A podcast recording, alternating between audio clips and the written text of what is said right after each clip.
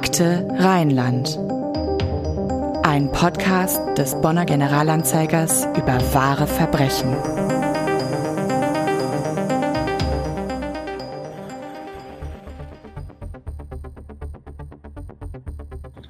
Ja, also der, der Fall, der, der, der hat uns alle sehr nachhaltig beschäftigt. Ne? Vor allen Dingen, weil man eben so wenig dahinter kam, was ist mit diesen Menschen los. Ne?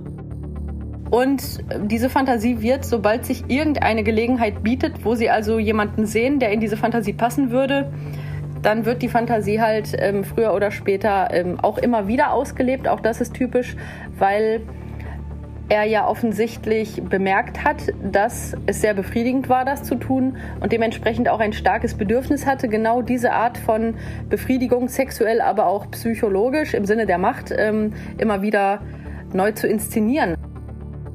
Aber das war so schrecklich, wie der beschrieben hat, wie er diese Doris, ach, wie er die da nochmal verfolgt hat, wie das Mädchen vor ihm geflüchtet ist und wie er sie dann erwischt hat. Also das war, das war so schrecklich. Also das ist einem richtig durch und durch gegangen. Ne? Oder auch die Anke, wie die ihn angefleht hat. Es soll, er soll die nicht umbringen, er soll ihnen nichts tun und wie er es trotzdem getan hat. Ne? Dieser Hans-Dieter so wie er vor uns sitzt, darf nie wieder in die Freiheit. Und es wird sich kein Richter und kein Arzt finden, ihn zu entlassen, wenn er nicht von seinen Dämonen, seinen Obsessionen befreit ist. Willkommen zurück bei Akte Rheinland, dem True Crime Podcast des Generalanzeigers. Wir sprechen hier alle zwei Wochen, immer am Donnerstag, über Kriminalfälle aus Bonn und der Umgebung. Wir begrüßen euch zur zweiten Episode unseres Podcasts zum Serienmörder Hans-Dieter S. aus Bonn. S. hat in den 1970er und 1980er Jahren mindestens vier Mädchen und Frauen getötet und teilweise vergewaltigt und mindestens zwei Jungen verschleppt und teilweise missbraucht. Gerade gehört habt ihr Johanna Lübke und mein Name ist Anna-Maria Bekes. In Episode 1 haben wir schon recht ausführlich über die Verbrechen von Hans-Dieter S. gesprochen, insbesondere über die, die er hier in Bonn im Jahr 1985 beging. 1986 wurde ihm dann ebenfalls in Bonn der Prozess gemacht und unsere Gerichtsreporterin Rita Klein hat diesen sehr langen Prozess damals verfolgt. Sie war bei jeder Verhandlung und auch bei den Ortsterminen dabei. Sie lässt uns an ihren Erinnerungen an diesen für sie schlimmsten Mordfall ihrer Karriere teilhaben. Außerdem haben wir ausführlich mit der Kriminalpsychologin Lydia Bennecke über Hans-Dieter S., über den Prozess gegen ihn und über seine Persönlichkeit gesprochen, zumindest soweit man sie aus dem, was wir wissen, beurteilen kann. Eine Kneipe in Bonn im April 1984. Ein Mann sitzt an der Theke. Plötzlich bemerkt er, dass sein Sitznachbar mit sich selbst redet und dabei etwas von umbringen murmelt. Als er ihn erschrocken ansieht, fragt der junge Mann ihn, Hast du schon mal jemanden umgebracht? Entsetzt verneint er. Ich hab's getan und ich werde es wieder tun, antwortet der andere und zeigt auf zwei junge Frauen, die ebenfalls in der Kneipe sind.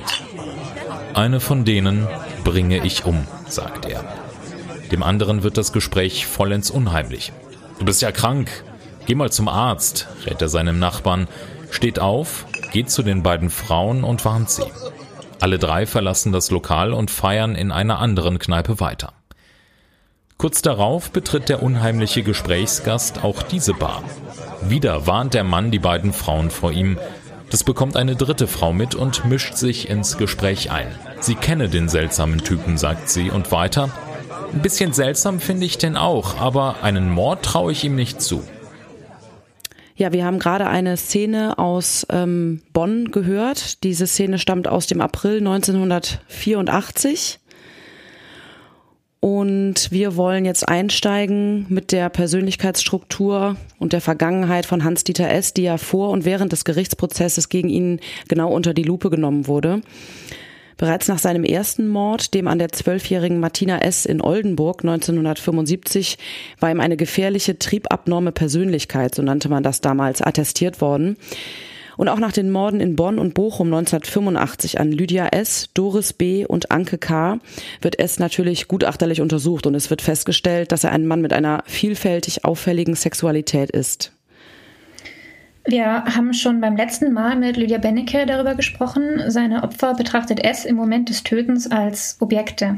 Das geht vor allem aus einem Text hervor, den man bei ihm fand und den wir mit der Kriminalpsychologin genauer analysiert haben. Man fand beispielsweise bei ihm einen Text, in dem er sehr detailliert die Tötung eines interessanterweise Jungen beschrieb.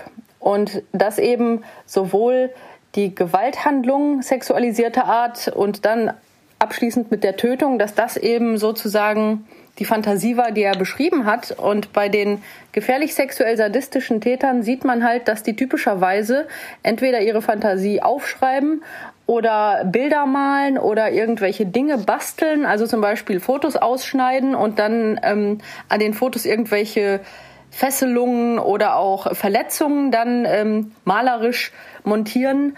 Und äh, das war früher häufiger der Fall und heutzutage findet man bei diesen Menschen häufiger auf Festplatten sehr extreme Formen von Gewaltfantasien äh, im Sinne von Gewaltpornografie. Aber bei den sexuell sadistischen Tätern ist halt der Punkt, dass die so eine Art Drehbuch haben. Und das ist es auch, was sie unterscheidet von beispielsweise Sexualmördern, die äh, hauptsächlich wutmotiviert sind.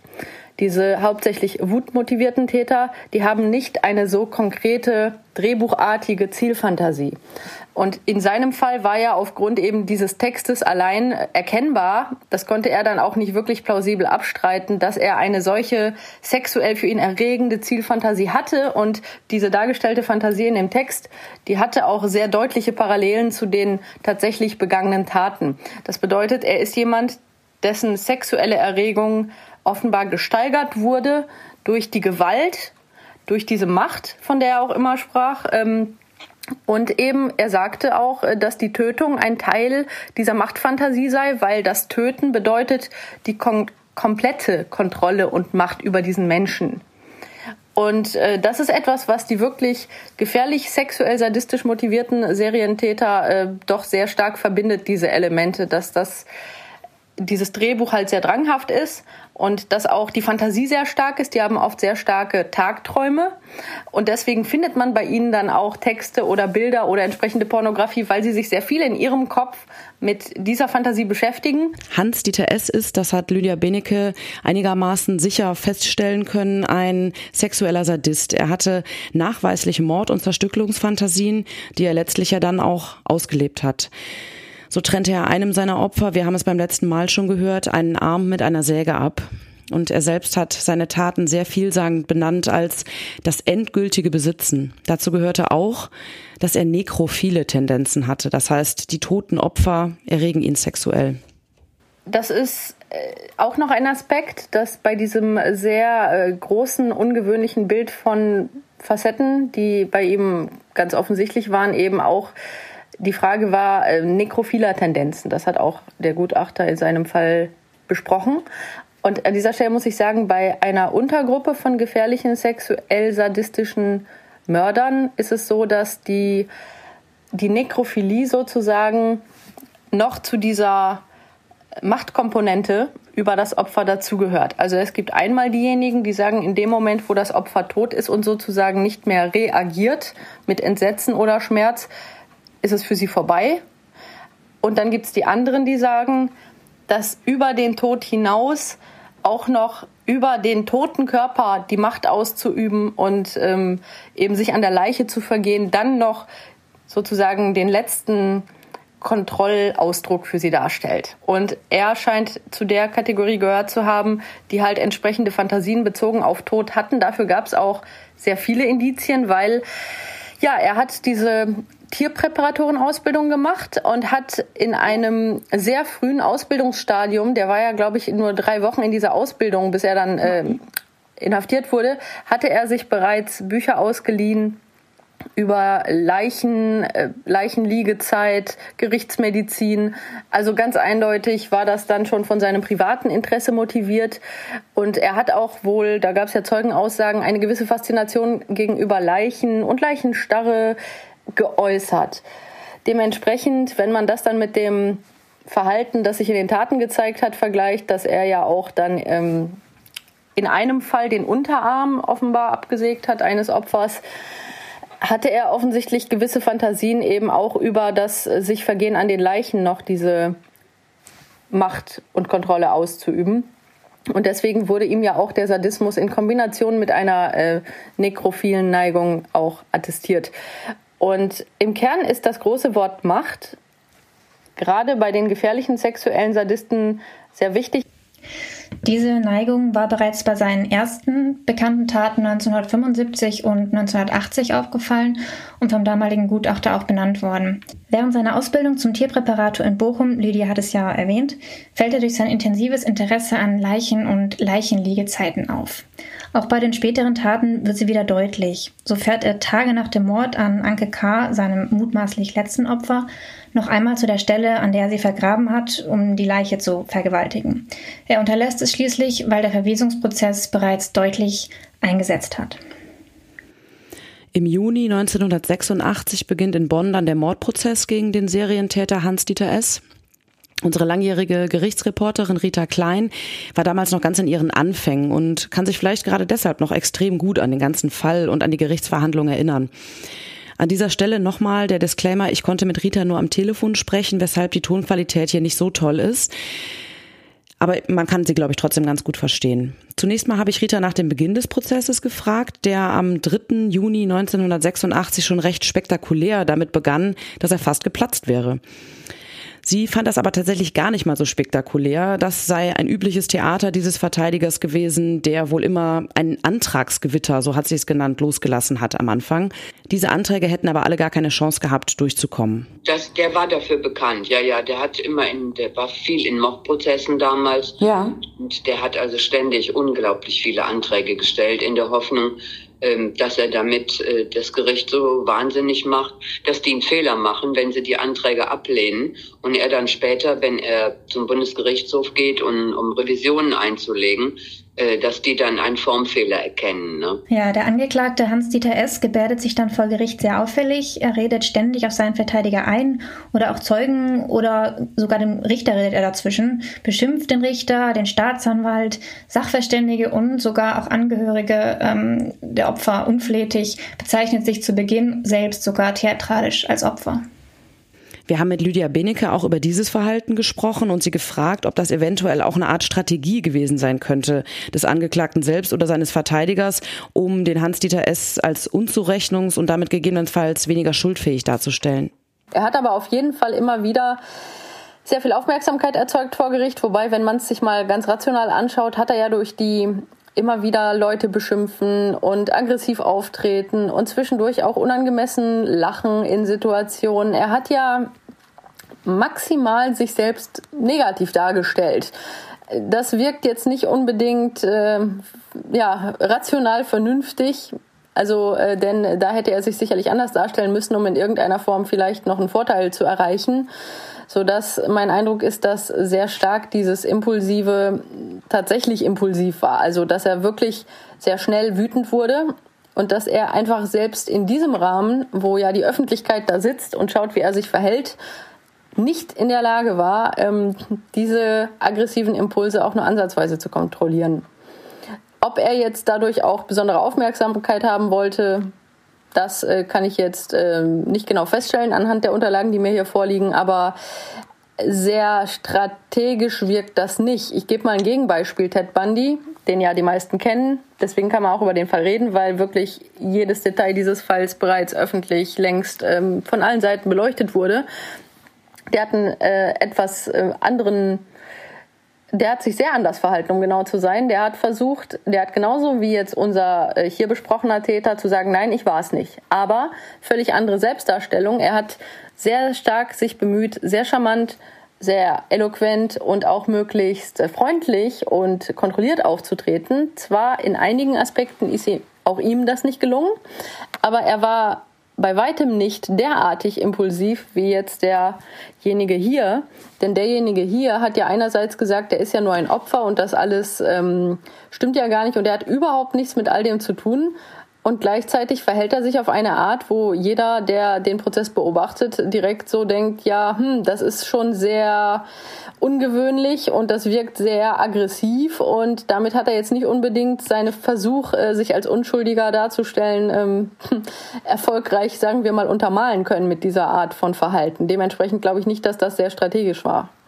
Es gab, wie Rita Klein uns erzählt hat, in diesem Prozess eigentlich an jedem Verhandlungstag wieder irgendeine auffällige Episode mit Hans-Dieter S.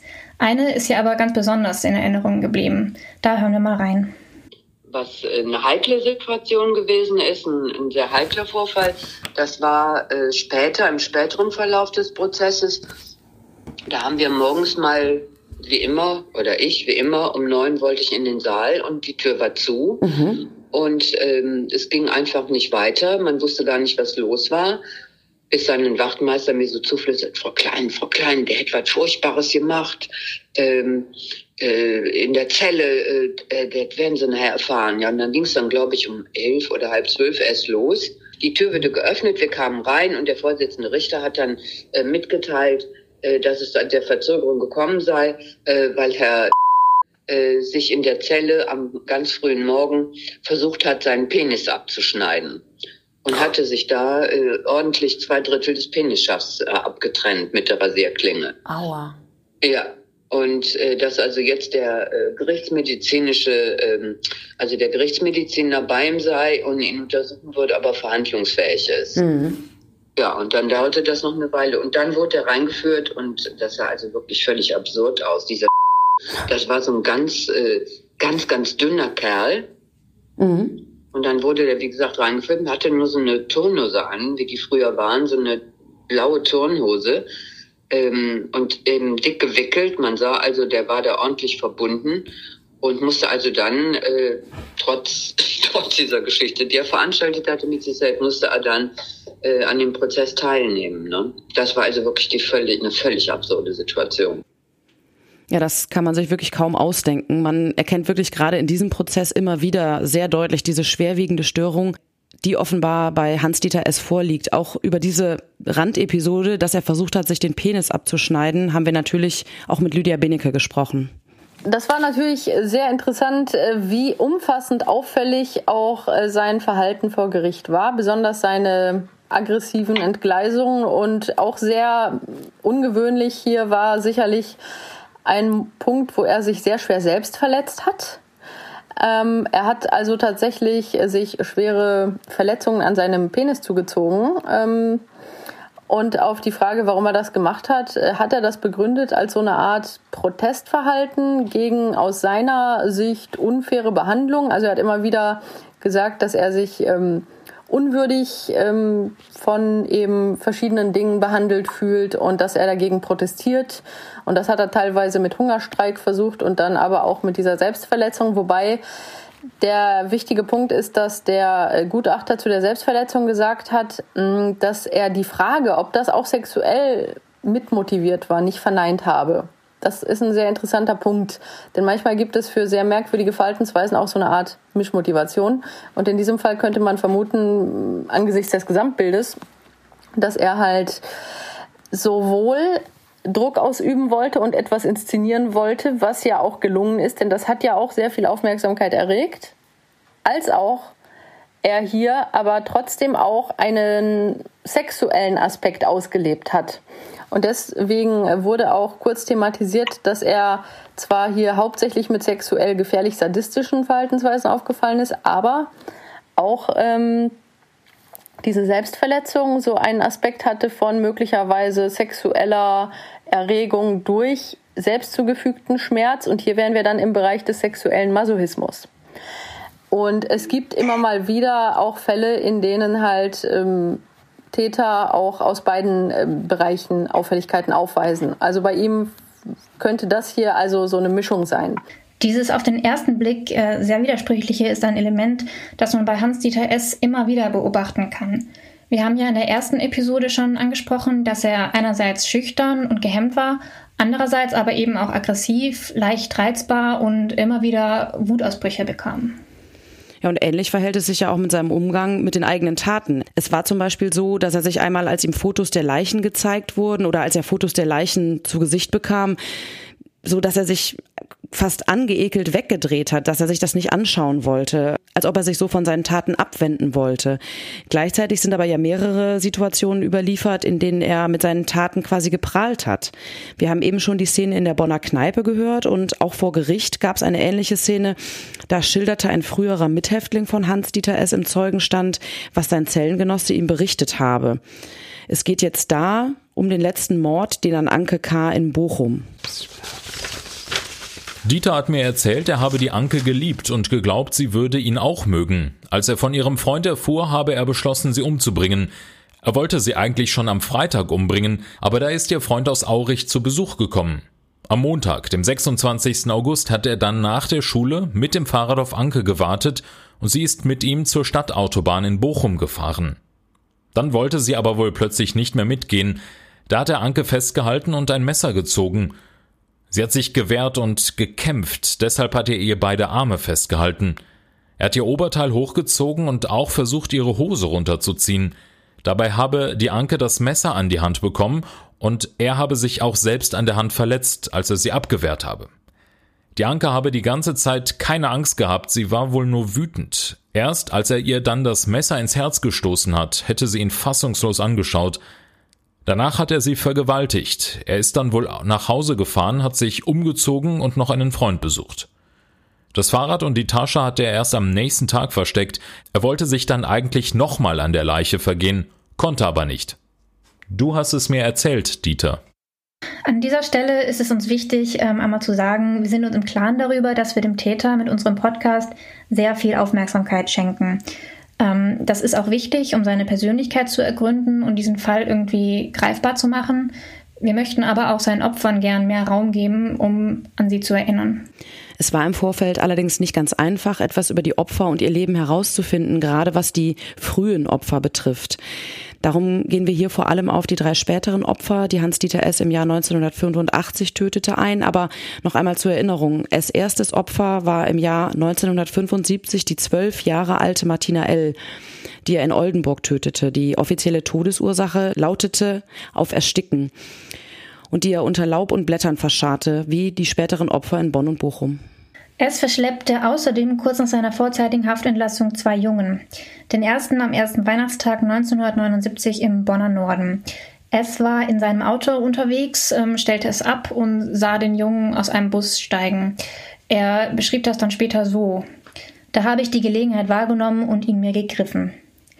Er hielt dem Jungen da den Mund zu und verschleppte ihn auf ein brachliegendes Gelände hinter einem nahegelegenen Wohnblock, wo er ihn teilweise entkleidete und dann missbrauchte.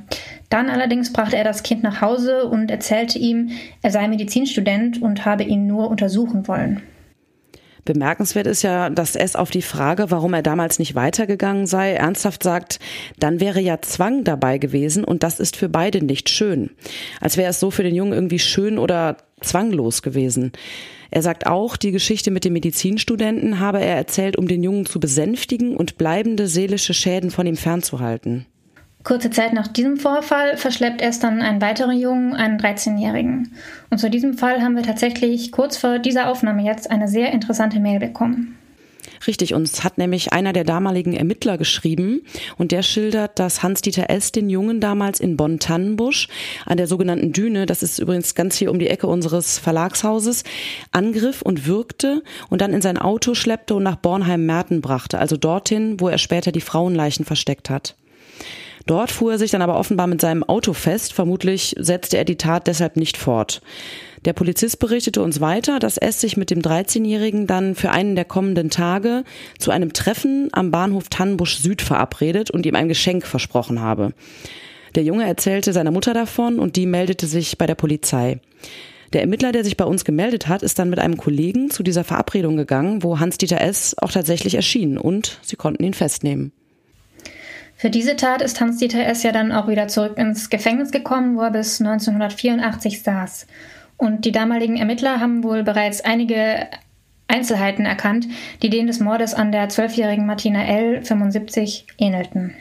Was ich daran wirklich interessant finde, ist, dass der Ermittler uns schreibt, uns war klar, dass der Junge nicht ermordet wurde, weil Hans-Dieter S. sich festgefahren hatte.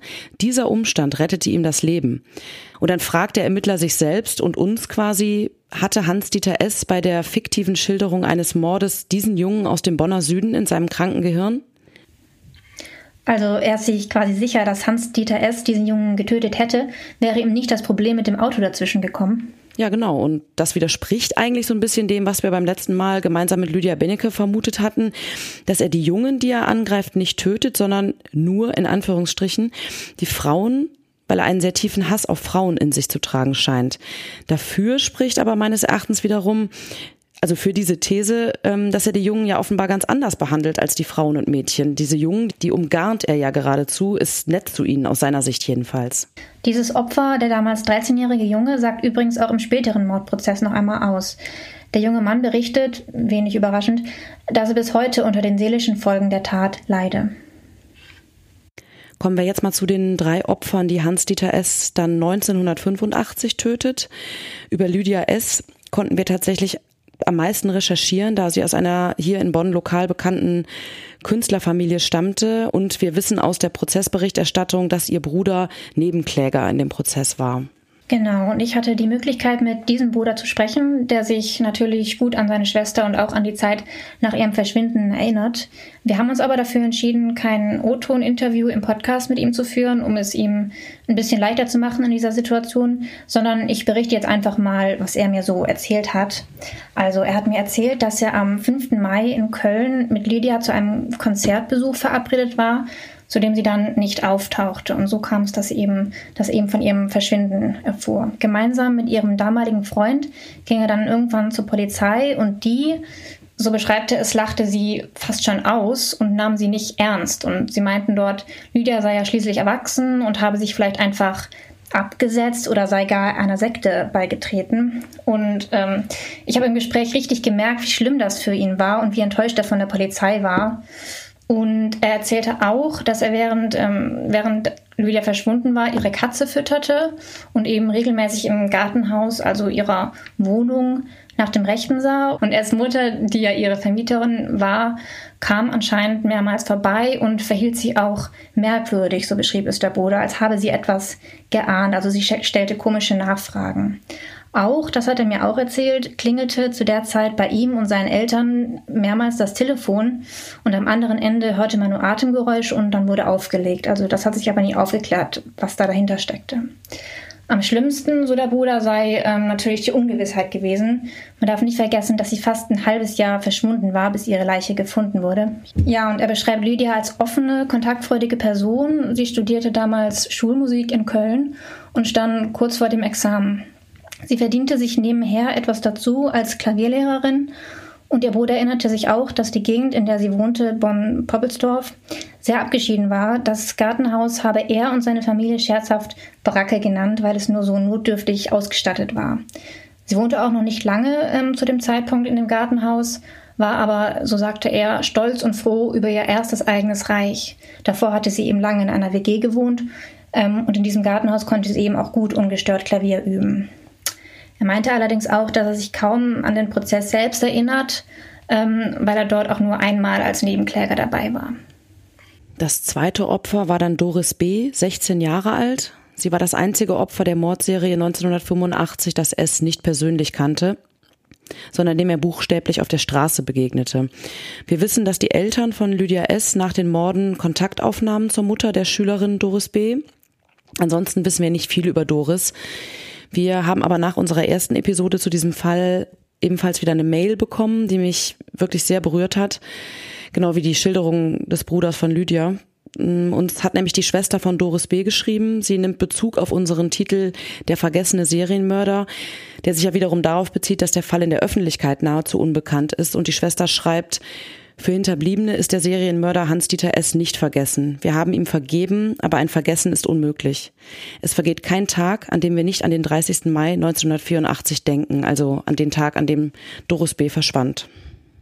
Über das letzte Opfer von Hans-Dieter S., Anke Regina K., ist vermutlich am meisten öffentlich bekannt, da Anke die Tochter des damaligen Baltrumer Bürgermeisters Wilhelm K. war. Sie war wahrscheinlich auch ziemlich bekannt in ihrer ostfriesischen Heimat und wir wissen ja, dass sie dort in der Region auch noch ihren Freund hatte. Zu Anke K. findet sich auch einiges im Netz. So gibt es Blogbeiträge einer Freundin und einer ehemaligen Mitschülerin, die sich beide mit dem Mord und auch namentlich mit dem Mörder Hans-Dieter S. befassen. Unsere Gerichtsreporterin Rita Klein erinnert sich, dass der Vater von Anke K., also der genannte Bürgermeister, an jedem Prozesstag nach Bonn kam. Und dieser Mann war sehr beeindruckend. Also ähm, der ist auch nach vorne gegangen, als die Fotos gezeigt wurden von seiner toten Tochter, wie die da gefunden worden ist. Und das werde ich auch nie vergessen. Da hat der damalige Vorsitzende, der Martin Leckfeld, der Richter, hat äh, zu ihm gesagt, wollen Sie sich das wirklich antun? Und ähm, er hat gesagt, ja, ich muss und ist dann nach vorne gegangen zur Richtertheke und hat sich auch die Fotos angeguckt. Da stand er da und hatte die, die Fäuste so geballt, dass wirklich die Knöchel weiß waren. Ne? Mhm. Und ähm, ich bin damals immer nach Prozessende natürlich zur Tiefgarage, wo mein Auto stand, um zum GA zu fahren, gegangen und dann ist das ab und zu passiert, dass er zur selben Zeit den Weg ging. Und dann habe ich ihn irgendwann mal angesprochen und äh, habe kurz mit ihm geredet und habe ihn dann gefragt, äh, wie können Sie das aushalten? Warum, warum machen Sie das? Warum hören Sie sich das alles an? Und dann hat er zu mir gesagt, das muss ich tun. Ich konnte meiner Tochter nicht beistehen, ich konnte ihr nicht helfen, dann muss ich das jetzt für sie tun. Ja, dieser Mann und auch alle anderen Angehörigen und Freunde der toten Frauen werden die Opfer ganz sicher nie vergessen. Und wir hoffen, dass wir so auch einen ganz kleinen Beitrag dazu leisten können, dass sie in Erinnerung bleiben und nicht nur der Mann, der sie damals umgebracht hat. Kommen wir auf den Prozess zurück. Und der fand ja nicht nur im Landgericht in Bonn statt, sondern es gab auch mehrere Ortstermine, bei denen natürlich auch unsere Reporterin mit dabei war. Einmal wurden alle Prozessbeteiligten zum Beispiel mit einem Bus nach Bochum gefahren, um den dortigen Tatort zu besichtigen. Auch elf Polizisten und zwei Polizeihunde waren dabei, um den Schutz aller Beteiligten eben genauso wie im Gerichtssaal zu gewährleisten. Da kämpften sich also das Schwurgericht und alle anderen Presse, Zeugen, der Angeklagte durch dichtes Gestrüpp zu der Stelle vor, an der Anke K. gefunden worden war. Bemerkenswert, kurz vor dem Fundort stockt der Angeklagte Hans-Dieter S., der bleibt stehen und will nicht weitergehen. Das ist irgendwie wieder dieses Moment, dass er offenbar mit seinen Taten nicht konfrontiert werden möchte. Und dann gab es ja auch noch einen Ortstermin im Wald in Bornheim-Merten, von dem Rita Klein berichtet hat. Auch da benimmt sich es wieder sehr merkwürdig. Wir sind ja damals ähm, nach Bornheim-Merten. Da hat ähm, der damals der Oberstaatsanwalt, der in dem Prozess die Anklage vertreten hat, der hatte der war bekannt irgendwie mit Leuten von der Flugbereitschaft da in Hangela. Und dann hat der organisiert, dass wir mit dem Hubschrauber da hingeflogen sind und über das Waldstück auch drüber, um mal zu gucken, wo das ist. Hm. Und ähm, da sind wir mit so einer großen, mit so einem großen Hubschrauber geflogen, wir Presse. Und äh, wir saßen dann in der großen Alouette, in dieser großen Hubschraubermaschine, zusammen mit dem Angeklagten und den Wachtmeistern. Und ähm, war kotzschlecht. Der war kreidebleich und hatte immer so eine Kotztüte vorm Gesicht. Ne? Oh Gott. Also das war ziemlich unangenehm. Ja, und dann haben wir uns da die Fundorte angeguckt. Und ähm, das habe ich damals, glaube ich, sogar geschrieben. Und er wirkte eigentlich vergleichsweise unbeteiligt und hat dann immer so irgendwelche Ameisen und irgendwelche Insekten beobachtet, die da rumkrabbelten. Ne? Also mhm. das war schon, das war schon ein sehr gestörter Mensch. Ja, und da ist er dann auch nochmal aufgefordert worden von dem Staatsanwalt, die Indizien sprechen doch alle gegen sie und äh, wollen sie nicht doch endlich gestehen und äh, nix da, er hat nicht gestanden. Ja, tatsächlich hat es bis zum Schluss des Prozesses immer wieder alles geleugnet und felsenfest behauptet, unschuldig zu sein. Dann aber wendet sich doch noch das Blatt. Kurz bevor das Urteil verkündet werden soll, gesteht er. Ja, das Urteil sollte gesprochen werden schon. Und da meldete sich sein Verteidiger zu Wort und sagte, ähm, mein Mandant äh, möchte ein Geständnis ablegen. Äh, das war so schaurig, äh, das kannst du dir gar nicht vorstellen, Anna-Maria, das war so grauenhaft. Dann hat der, ähm, der Anwalt verlesen, stundenlang ein Frage- und Antwortspiel, kann man schon nicht anders sagen. Das war, der hat wie ein Theaterstück aufgeführt. Mhm. Und zwar hat der Anwalt als er, als, als er selbst Fragen gestellt und hat dann mit verstellter Stimme die Antworten gegeben, die sein Mandant ihm gegeben hat. Das hat er verlesen. Das war so schaurig. Und am 24. Oktober 1986, also fast fünf Monate nach Prozessbeginn, wird schließlich das Urteil gesprochen. 15 Jahre Haft. Bei S wird von einer erheblich verminderten Schuldfähigkeit ausgegangen und es wird die Unterbringung in einer, in einer psychiatrischen Klinik angeordnet. Im Gerichtssaal stößt das Urteil auf viel Unverständnis und teilweise Entsetzen. Wie kann das sein, dass ein Serienmörder nur 15 Jahre Gefängnisstrafe bekommt und dann eigentlich noch nicht mal ins Gefängnis muss, sondern in eine Klinik? Der Richter geht darauf in seiner Urteilsbegründung auch ein. Als er erfährt, an welchem Tag die Urteilsverkündung stattfinden soll, erhebt er Einspruch. Das ist mein Geburtstag, sagte er erschüttert. Wir hatten ein Urteil im Namen, aber nicht mit der Stimme des Volkes zu sprechen, meint er eindringlich. Kein Verbrechen ist so entsetzlich und kein Täter so entartet, dass ihm nicht dennoch Gerechtigkeit widerfahren muss. Dieser Angeklagte hat Ströme von Blut und Tränen bei Opfern und Angehörigen hinterlassen. Aber das Schwurgericht muss trotz allen Abscheus, ohne Hass und persönliche Gefühle richten. Und eines, betonte der Richter, sei sicher, dieser Hans-Dieter so wie er vor uns sitzt, darf nie wieder in die Freiheit. Und es wird sich kein Richter und kein Arzt finden, ihn zu entlassen, wenn er nicht von seinen Dämonen, seinen Obsessionen befreit ist. Nur eine zweifelsfreie Änderung seiner Persönlichkeit ist der Schlüssel für seine Freiheit. Dass Hans-Dieter S. nur eine 15-jährige Freiheitsstrafe bekommt, wirkt für Laien sicher erstmal merkwürdig, so ging es uns auch, wenn man sich diese schrecklichen Taten vor Augen führt. Wir haben uns deshalb einmal von einem Profi erklären lassen, was es mit solchen Urteilen auf sich hat. Ja, richtig. Und zwar von Valentin Sitzmann, einem Fachanwalt für Strafrecht. Er hat uns mal erklärt, was es mit dem sogenannten Maßregelvollzug auf sich hat, wozu zum Beispiel auch die Sicherungsverwahrung gehört und eben auch die Unterbringung in einer psychiatrischen Klinik, wie es bei Hans-Dieter S. war. Erstmal ähm, aber ganz grundsätzlich zu strafrechtlichen Sanktionen in Deutschland. Dem Strafrecht der Bundesrepublik Deutschland liegt ein indeterministisches Weltbild zugrunde. Das heißt, dass der einzelne Mensch einen freien Willen bilden kann und sich in seinem Handeln auch nach diesem Willen richten kann. Des Weiteren verfügt ein jeder Mensch über einen Kompass, der ihm sagt, welche Richtung die richtige, also das rechtmäßige Handeln, und welche die falsche ist, das rechtlich verbotene Handeln. Entschließt sich nun jemand bewusst dafür, Verbotenes zu tun, beziehungsweise rechnet jemand damit, dass sein Verhalten verboten sein könnte und verstößt dagegen das Verbot, so wird er dann bestraft, wenn das Verbot strafrechtlich sanktioniert ist, also den Unrechtstatbestand einer strafrechtlichen Norm verwirklicht und man ihm diese Entscheidung für das Unrecht auch vorwerfen kann. Man spricht dann davon, dass dieser Mensch der Straftat schuldig ist und er deswegen mit Kriminalstrafe, das sind in Deutschland Geld- oder Freiheitsstrafe, Jugendliche und Heranwachsende, letztere gegebenenfalls nach dem im Jugendgerichtsgesetz vorgesehenen Sanktionenkatalog mit einer Sanktion belegt werden kann. Danach ist, so sieht es das Gesetz vor, die Schuld die Grundlage der Strafe. Und bei der konkreten Strafbemessung werden so dann spezial- und generalpräventive Gesichtspunkte lediglich, aber immerhin mit berücksichtigt.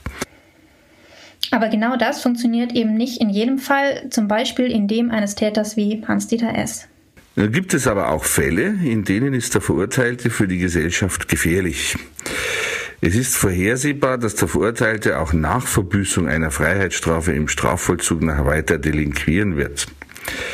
Hätte der Gesetzgeber nunmehr bei der Sanktionierung nur solche Sanktionen im Gepäck, die am Maß der Schuld anknüpfen, so könnten unter Umständen extrem, aber auch dauerhaft gefährliche Verhaltensweisen strafrechtlich nicht geahndet werden. Im Fall einer Schuldunfähigkeit hätte dies zur Konsequenz, dass ein Straftäter wegen des Vorwurfs einer Straftat freigesprochen wird und in jedem Falle, egal was er gemacht hat, unbehelligt nach Hause gehen darf. Ein ansatzweiser, geschweige denn ausreichender Schutz der Gesellschaft vor zukünftigen Wiederholungstaten wäre nicht gegeben. Es dürfte absolut einleuchten, dass es fatal wäre, einen Menschen wie Hans-Dieter S. aufgrund seiner festgestellten verminderten Schuldfähigkeit freizusprechen. Darum gibt es das Instrument der Maßregel. Dazu nochmal Valentin Sitzmann.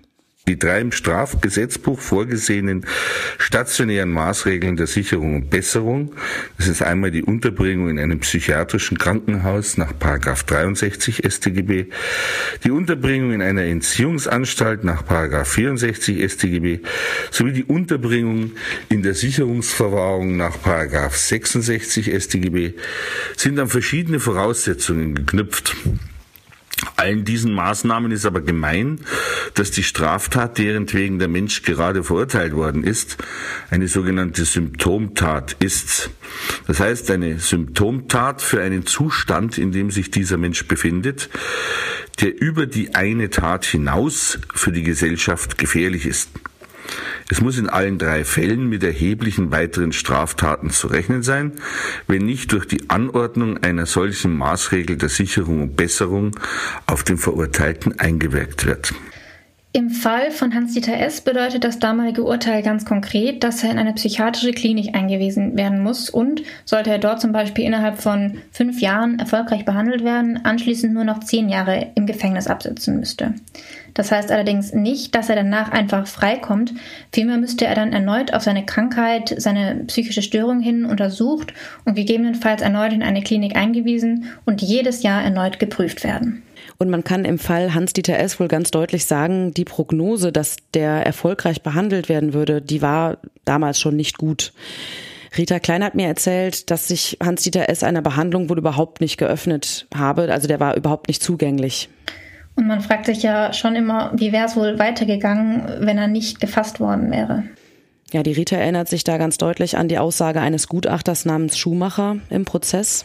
Und dieser Schumacher hat gesagt, also der sei wie der, wie der Fall Jürgen Bartsch, der hätte immer weitergemacht, wenn er nicht gefasst worden wäre. Ne? Ja, und auch Lydia Benecke ist sich nach Prüfung des gesamten Falls sicher, dass es nicht aufgehört hätte zu morden. Ja, ganz eindeutig ist das, was auch im ähm, vom Gutachter so geschildert wurde, was ich auch hier in den Unterlagen sehe, dass es eigentlich kaum denkbar ist, dass er nicht weitergemacht hätte. Also um genau zu sein, hat sich der Gutachter hier sogar sehr drastisch geäußert, wenn ich das sehe, dass er also ähm, absolut sicher war, dass es so weitergehen würde. Und wenn man sich jetzt wirklich anschaut, wie irrational, mit welcher Geschwindigkeit er halt äh, immer wieder rückfällig geworden ist, wenn man vor allem sich die Gesamt Geschichte anschaut, also die komplette Chronologie, dann wird das nochmal sehr viel deutlicher. Da sieht man ja schon, dass er überhaupt nicht bereit ist, auch nur ansatzweise zu überlegen, wie er diese Fantasie vielleicht unterdrücken könnte, sondern es wirkt im Gegenteil so, als würde er sehr stark immer wieder nach der nächsten Gelegenheit Ausschau halten, um die Gelegenheit dann auch wahrzunehmen, seine Fantasie wieder auszuleben. Das heißt, er hätte sicherlich auch immer weiter auch ähm, hier wahrscheinlich diese planvolle Vorgehensweise ausgebaut und sich überlegt, äh, wie er halt Menschen dann ähm, auch kontrolliert in seine Gewalt bringt. Aber was man eindeutig sieht, ist, dass diese sexuellen Bedürfnisse, dass die offensichtlich sein Handeln und sein Denken und Fühlen die ganze Zeit absolut im Vordergrund stehend äh, beeinflusst haben. Und das war sicherlich auch der springende Aspekt, warum hier die Steuerungsfähigkeit so intensiv diskutiert wurde. Jetzt stellt sich natürlich die Frage, wo ist der Serienmörder S heute? Damals wurde ja vor allem von Angehörigen der Opfer befürchtet, er könnte wieder auf freien Fuß kommen. Johanna, du hast da ja ziemlich ähm, intensiv recherchiert und das war gar nicht so einfach, oder? Nee, genau. Denn wie ich erfahren habe, werden die Aufzeichnungen zu Insassen in Gefängnissen nach zehn Jahren vernichtet, also zumindest in Nordrhein-Westfalen. Und wir wussten eben von Rita Klein, in welcher ähm, JVA er einsaß. Dort konnte man mir jedoch keinerlei Auskunft geben, da er vor mehr als zehn Jahren entlassen wurde. Und unsere Frage war dann natürlich, ist er immer noch in psychiatrischer Behandlung, wie es beim Urteilsspruch angekündigt wurde? Aber auch beim Landgericht gab es keine Akten mehr zu dem Fall. Erst bei der Staatsanwaltschaft hatte ich dann Erfolg. Hier konnte man mir immerhin sagen, dass er seine 15 Jahre abgesessen hat und anschließend eben im Maßregelvollzug gelandet ist, also in einem psychiatrischen Krankenhaus. Und die Diagnose psychisch krank wird hiermit aufrechterhalten und die Gefahr, ähm, die weiterhin von ihm ausgeht, wird eben berücksichtigt. Es geht aber nicht nur um den Schutz für die Allgemeinheit, sondern eben auch um Therapie für ihn. Und der Aufenthalt ist theoretisch zeitlich unbegrenzt und jedes Jahr muss, wie gesagt, ein Gericht die Notwendigkeit und Fortführung des Maßregelvollzugs überprüfen. Und wenn unsere Rechnung stimmt, dann ist er seit 2001 in einer forensischen Psychiatrie und fast 20 Mal wurde somit neu bestätigt, dass er eben dort bleiben muss, weil weiterhin Gefahr von ihm ausgeht. Ja, und ich würde sagen, mit diesem Wissen, dass der Serienmörder Hans-Dieter S. aller Voraussicht nach nie wieder in Freiheit kommen wird, beenden wir nun auch diese Episode und damit auch diese Staffel unseres Podcasts. Wir danken euch ganz herzlich fürs Zuhören, für eure Unterstützung und für euer tolles Feedback. Besucht uns gern auf unserem Instagram-Kanal Akte Rheinland. Da werden wir auch in der Staffelpause versuchen, euch auf dem Laufenden zu halten. Und ganz vielleicht gibt's ja bald auch noch eine kleine Bonusfolge von Akte Rheinland. Schaut gern auch noch auf ga.de slash Akte Rheinland vorbei. Da findet ihr immer die aktuellen Artikel zu den Fällen. Und schickt uns wie immer gern Feedback auf Instagram oder per Mail an podcast.ga.de. Und wir freuen uns wie immer auch auf nette Bewertungen von euch und darauf, dass ihr uns folgt und uns abonniert auf allen Podcast-Plattformen, wo das möglich ist. Macht's gut und bis bald.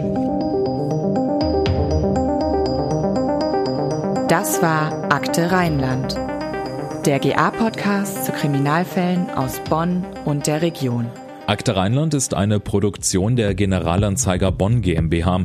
Redaktion und Produktion Anna-Maria Bekes und Andreas Deik. Nachrichtenstimme Daniel Dähling. Intro und Outro Charlotte Pekel. Grafik Sabrina Stamp.